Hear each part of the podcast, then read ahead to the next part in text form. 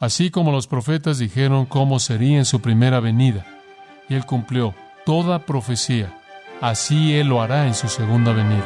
Velad, por tanto, porque no sabéis a qué hora viene su Señor.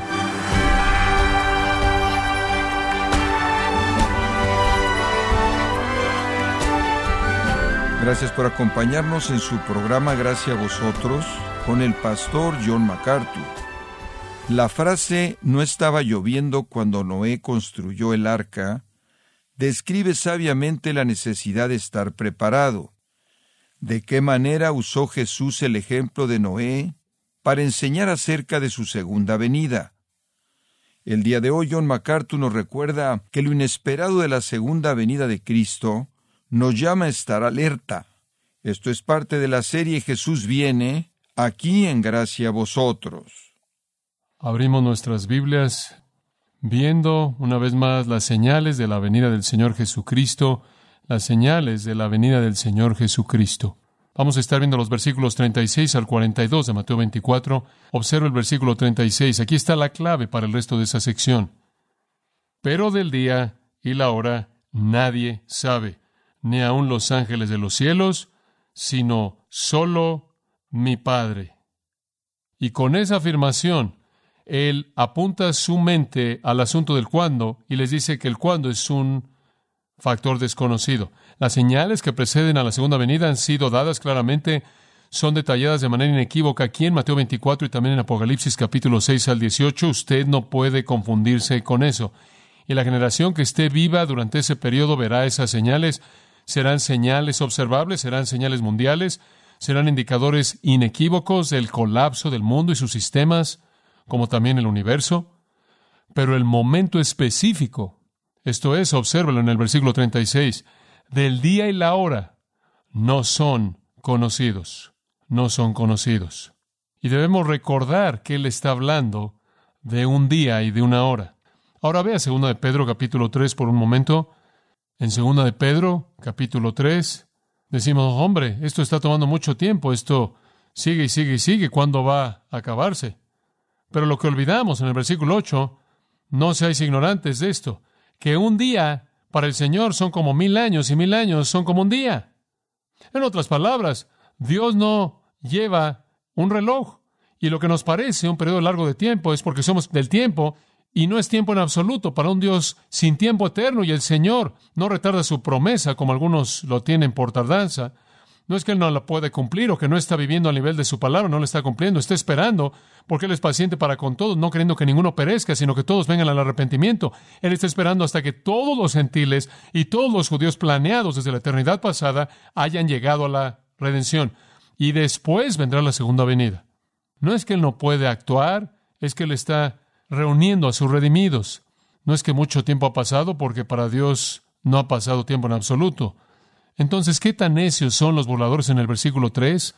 Burladores vendrán en los días postreros siguiendo sus propias concupiscencias, dice el versículo 4, diciendo, ¿dónde está la promesa de su advenimiento? ¿Dónde está la promesa de su venida?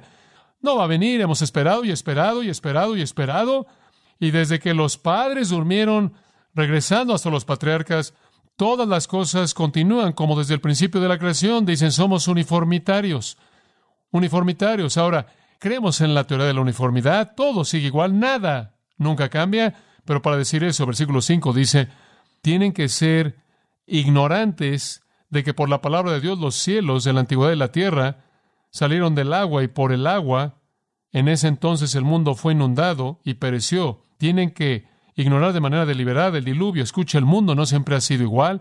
Dios acabó con el mundo entero, excepto por ocho personas, ¿no es cierto?, en el diluvio. No ha continuado todo igual y hay evidencia por todo el mundo, por todo el globo, de un diluvio universal mundial en donde Dios ahogó a toda la civilización humana. En Génesis capítulo 6 Dios vio a toda la humanidad y él no vio nada más que impiedad y maldad continuamente y decidió ahogarlos a todos, excepto por las ocho almas justas que estuvieron sobre la faz de la tierra. Noé, su esposa, tres hijos y tres esposas. Y si usted va a decir, bueno, todas las cosas siempre han continuado como son, ha olvidado que eso pasó. Todas las cosas no han continuado como son.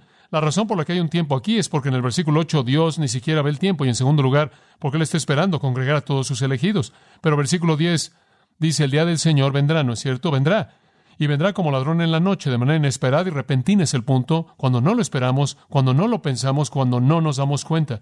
Y después él explica que van a pasar los cielos y la tierra y todo esto, y me parece interesante que Pedro, en cierta manera, incluye el panorama general de la segunda venida y no hace una distinción, y con eso quiero decir esto.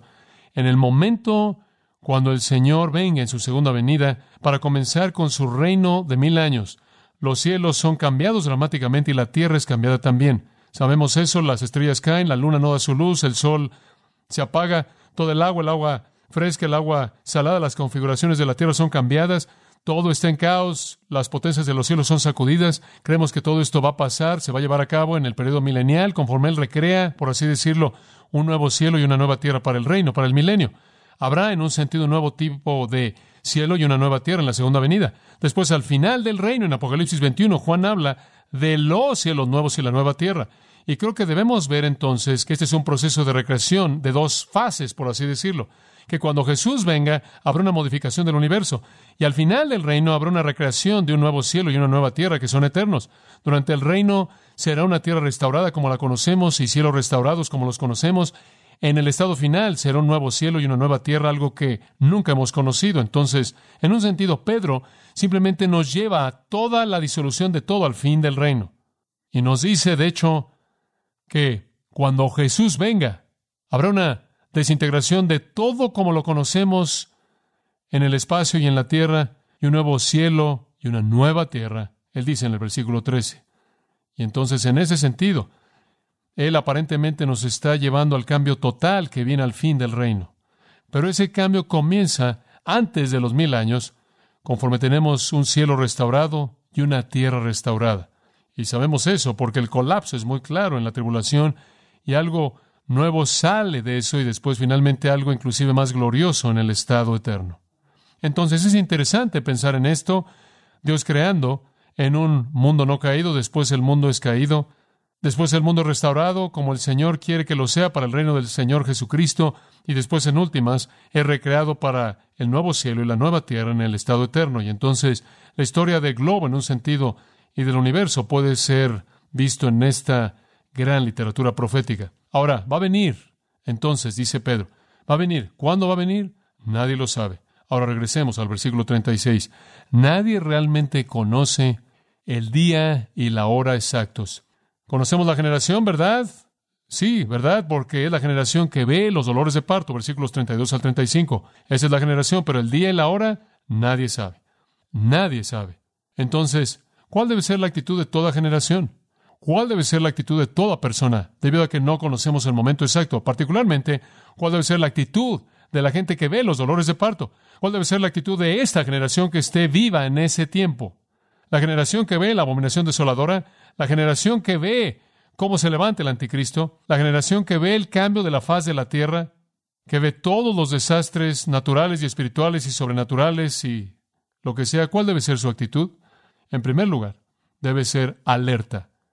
En segundo lugar, estar listos. Y en tercer lugar, fidelidad. Y vamos a ver únicamente la primera, alerta, versículo 37. La naturaleza inesperada de la segunda venida llama a estar alertas. Pero como los días de Noé fueron, así será la venida del Hijo del Hombre. Ahora aquí de nuevo encontramos lo que Pedro hace en su epístola al relacionar la segunda venida del Señor Jesucristo y su juicio su holocausto cataclísmico de juicio de regreso al diluvio. Es la única ilustración en la historia humana que puede apenas acercarse porque destruyó de manera total la faz de la tierra. Y entonces vamos a descubrir que la actitud que prevaleció durante el tiempo de Noé será la actitud que prevalecerá durante el tiempo de la segunda venida. Eso es lo que él quiere decir cuando dice, como los días de Noé fueron así, será la venida del Hijo del Hombre será como fue en el tiempo de Noé, apenas antes de la venida del Señor Jesucristo. ¿Sabe? No solo la gente no conoce el día y la hora de la venida del Señor, pero la mayoría de ellos ni siquiera les va a importar. Inclusive con todas las señales y todas las maravillas y todas las cosas que estén pasando, no les va a importar. Ni siquiera van a pensar en eso. Ni siquiera van a estar considerando eso como una alternativa. Es difícil imaginar eso. Digo, realmente es difícil imaginar eso. Estarán burlándose como en 2 de Pedro capítulo 3 y van a estar sacando sus pequeñas reglas y van a estar sacando sus pequeñas tablas y van a estar con sus computadoras y van a estar analizando el universo para tratar de explicar científicamente por qué todo está entrando en caos, por qué hay terremotos y por qué hay todo tipo de movimientos en los cielos y por qué las mareas están mal y por qué la luna no da su luz y por qué el sol no está funcionando apropiadamente y por qué la luz en el día se ha cortado y por qué hay sangre en los mares y hay amargura en el agua fresca y por qué la gente se está matando entre sí y por qué hay masacres terribles por todo el mundo. Van a estar tratando de entender todo esto sociológicamente, científicamente, racionalmente, pero no van a buscar la verdad de la palabra de Dios. Dice usted, es casi imposible creer eso, pero es exactamente correcto. Digo, ¿por qué esperaríamos que fuera diferente que cuando el Señor Jesucristo estuvo aquí la primera vez, verdad? Digo, podían verlo, podían oírlo, lo vieron quitar la enfermedad de la tierra de Palestina, lo vieron resucitar a los muertos, y aún así no podían concluir las cosas correctas. De hecho, los líderes religiosos decidieron que él era del diablo. Entonces la mente del hombre está cegada, ¿lo ve? Y el mundo del tiempo de nuestro Señor fue tan egoísta, estuvo tan centrado en sí mismo, tan religioso, tan hipócrita, tan materialista, tan pecaminoso, tan malo, tan carente de vida espiritual y percepción que ni siquiera podía ver al Salvador cuando caminó en medio de ellos. ¿Por qué esperamos que el mundo del futuro sea diferente cuando vean las señales de su venida? El hecho es que van a ser más impíos en esa época que en cualquier otra época en la historia del mundo. La Biblia nos dice en 2 Tesalonicenses capítulo 2 que durante el tiempo de la tribulación el que refrena es quitado. El Espíritu Santo en el mundo en la actualidad está refrenando la maldad conteniendo la maldad. Es como si Él está dejando que haya más todo el tiempo, pero finalmente cuando la tribulación venga, Él quita sus manos y deja que la maldad corra de manera desatada. Y después Apocalipsis 9 dice que el infierno saca a todos los demonios que han estado atados temporalmente y se apoderan de la tierra de tal manera que la población de los demonios inmediatamente se incrementa de manera dramática. Y después nos dice que Miguel y Satanás tienen una lucha y Satanás es expulsado del cielo a la tierra, Apocalipsis 12.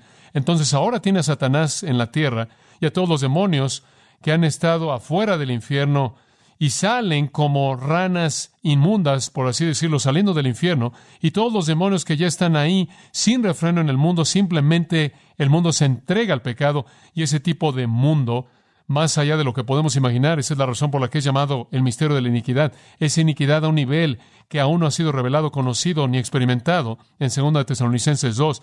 Ese mundo será tan vil, tan miserable, estará tan preocupado con el pecado y el sexo y las drogas y el alcohol, tan inmerso en su preservación materialista de la economía política de Babilonia, tan mala, tan llena de odio entre sí, hacia Dios, hacia la verdad, que cuando todo esto suceda, habrá todo tipo de explicaciones, excepto por la disposición a entender la verdad. No van a estar dispuestos a entender la verdad. Y él dice, será como en los días de Noé. Como puede ver en los días de Noé, la gente ignoró la verdad. ¿No es cierto? ¿Sabe usted por cuánto tiempo predicó Noé? Segundo de Pedro 2.5 lo llama Noé, predicador de justicia. Usted piensa que él simplemente construyó una caja grande, esa es la palabra para la palabra de un, una caja de madera. Él construyó una caja grande de madera en medio del desierto y le dijo a la gente que iba a venir un diluvio. Y se rieron porque nunca había llovido. No había existido algo como la lluvia. No había agua ahí. ¿Y sabe por cuánto tiempo construyó ese barco? 120 años. Y se rieron y lo ridiculizaron y se burlaron y lo menospreciaron. Pero 2 Pedro 2.5 dice que él fue un predicador de justicia. Él no solo fue un constructor de barcos, él fue un predicador. Antes de que él fuera un constructor de barcos, él fue un predicador. Y por 120 años, mientras que él construyó el barco, a él le debieron haber preguntado un millón de veces, ¿por qué estás construyendo el barco, verdad? ¿Por qué estás construyendo el barco? Y ese fue el gatillo para el sermón, porque Dios va a juzgar la impiedad de este mundo. Y solo aquellos que ponen su fe en él van a escapar. Y estoy construyendo el barco como una manera de escapar. ¿Les gustaría subirse? Y se burlaron y se burlaron y se burlaron por 120 años siguieron con la vida como si no pasara nada, mientras que él predicó juicio, predicó juicio, predicó juicio, y se los demostró al construir una gran caja de madera en medio de todo para que todo el mundo la viera, y no le creyeron. Y estoy seguro que la primera vez que cayó una gota en la nariz de una persona, pensaron que un dinosaurio había estornudado atrás de un monte o algo así. Aún así no lo creyeron. No querían creer eso pudieron haber inventado todo tipo de excusas para no creer en eso. Bueno, ¿cómo fue en los días de Noé? Versículo 38. Como en los días de Noé, antes del diluvio, esto es la gente, estaban comiendo y bebiendo y casándose y dándose en casamiento hasta el día en el que Noé entró al arca. Y no lo supieron hasta que el diluvio vino y se llevó a todos. Así será también la venida del Hijo del Hombre. Increíble. 120 años este hombre predicó y predicó y predicó y predicó y predicó. Y no lo creyeron hasta que fueron llevados en el diluvio. Iban a haber señales y señales y señales durante tres y medio años, 42 meses, 1260 días. Van a haber señales claras a nivel mundial de que todo está deshaciéndose. Y van a haber predicadores de justicia, los 144 mil, los dos testigos de Apocalipsis 11, la multitud redimida de gentiles de todo el mundo de Apocalipsis 7, y van a ser ayudados por el Evangelio predicado por el ángel que predica el Evangelio eterno por todo el globo. Van a oír el mensaje, pero no lo van a creer. No lo van a creer hasta que literalmente sean llevados en el holocausto definitivo de juicio en la segunda venida. Van a inventar todo tipo de razones para burlarse y mofarse y reírse y ridiculizar. Y si fueron así de impíos en el día de Noé, serán más impíos en el día de la venida del Hijo del Hombre. Ahora observe lo que dice. Estuvieron comiendo y bebiendo, casándose y dándose en casamiento. Ahora esos no son pecados. Comer y beber no son pecados y casarse y darse en casamiento no son pecados. El casarse se refiere a la gente que se casa, dar en casamiento se refiere a las familias que dan a sus jóvenes para que se casen. Lo que significa es que la vida siguió como siempre, ¿verdad? Simplemente significa que siguieron con la rutina, simplemente vivieron como si nada fuera a cambiar jamás, simplemente siguieron con los ciclos de actividades normales, personales, familiares, y de actividades, la vida como es normal. Simplemente siguieron viviendo la rutina, trataron de ajustarse un poco a esta persona Noé y lo que él estaba diciendo, pero la vida siguió como siempre y eso es exactamente lo que sucederá en la tribulación.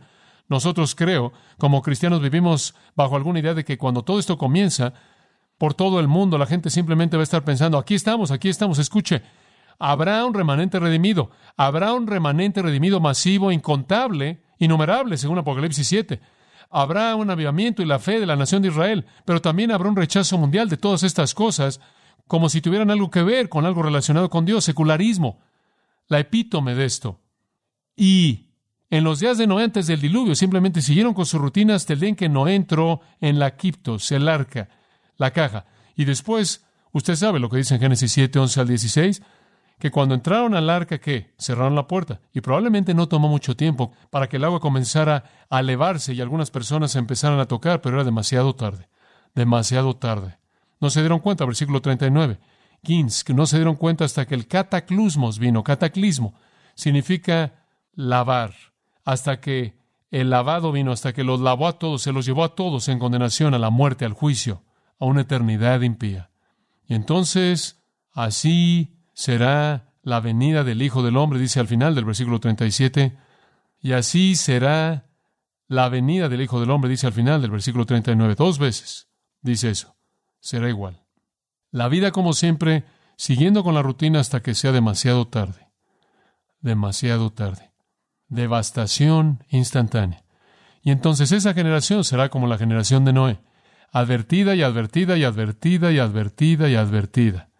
Esa generación fue advertida por 120 años. La gente vivía más tiempo antes, en ese entonces. La generación futura será advertida durante tres y medio años. El hecho es que están siendo advertidos en este momento. Están siendo advertidos desde que el Nuevo Testamento fue escrito. Sea cual sea la generación que esté viva, cuando eso suceda, podría ser esta, pero no van a despertar a esta realidad hasta que sean llevados en juicio. Y después él se vuelve muy específico en el versículo 40 y 41. Habrán dos en el campo, uno será llevado, el otro se quedará. Dos moliendo, uno será llevado y el otro se quedará. La palabra uno en el versículo 40 es masculino en género, el uno en el versículo 41 es femenino en género. Eso significa que el versículo 40 habla de un hombre en el campo, dos hombres en el campo, uno es llevado, uno se queda.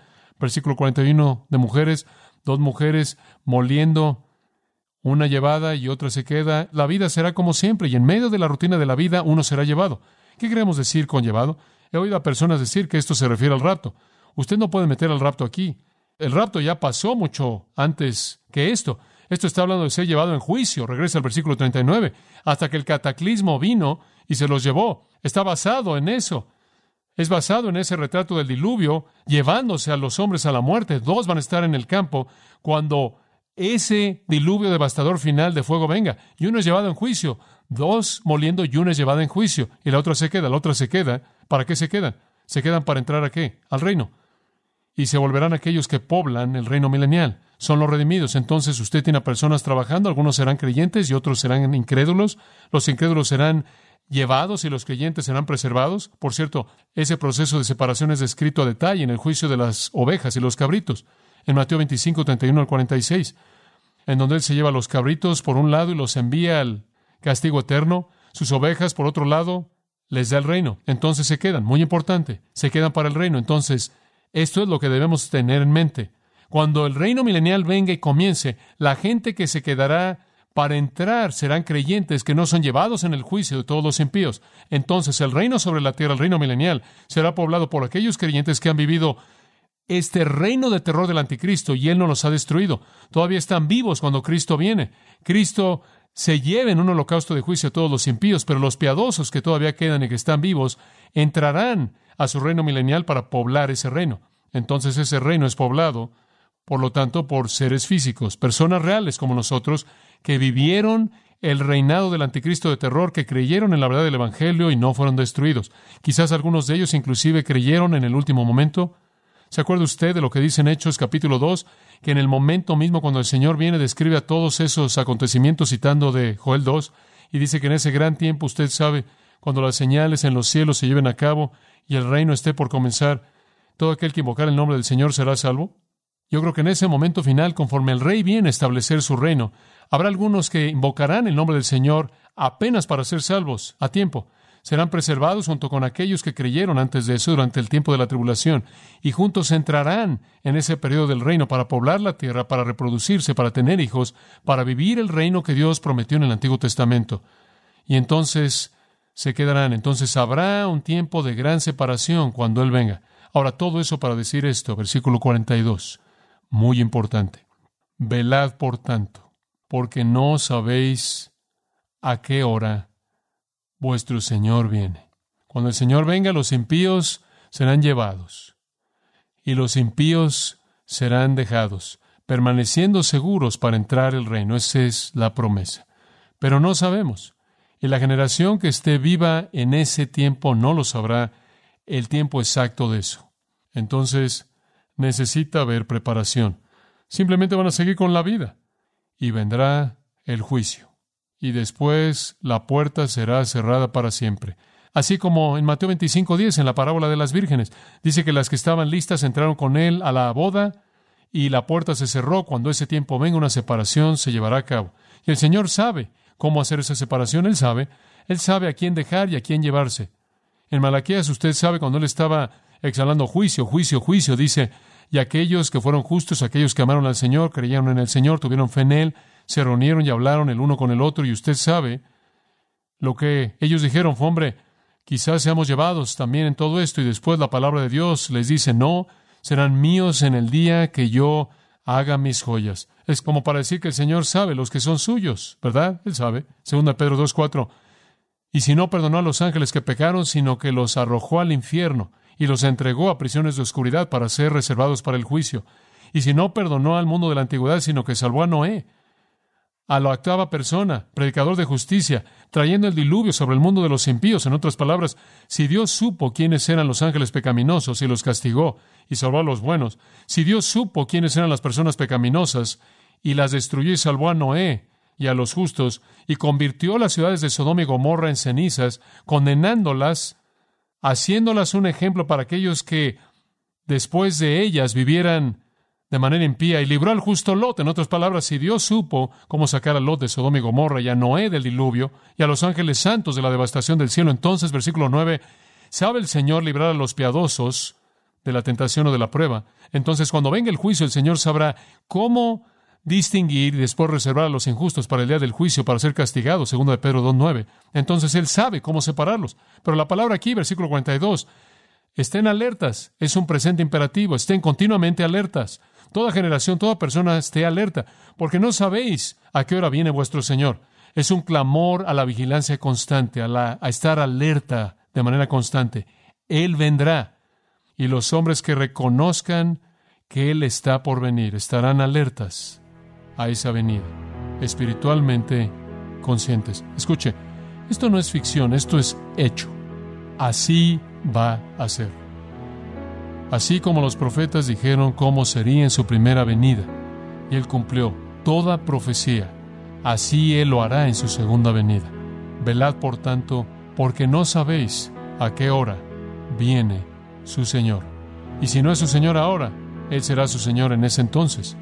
Y su señorío será manifestado en su derecho a enviarlo usted a la eternidad, al infierno, al castigo. Él es Señor. Y en ese momento toda rodilla se doblará, algunos en adoración amorosa, algunos en terror, pero toda rodilla se doblará.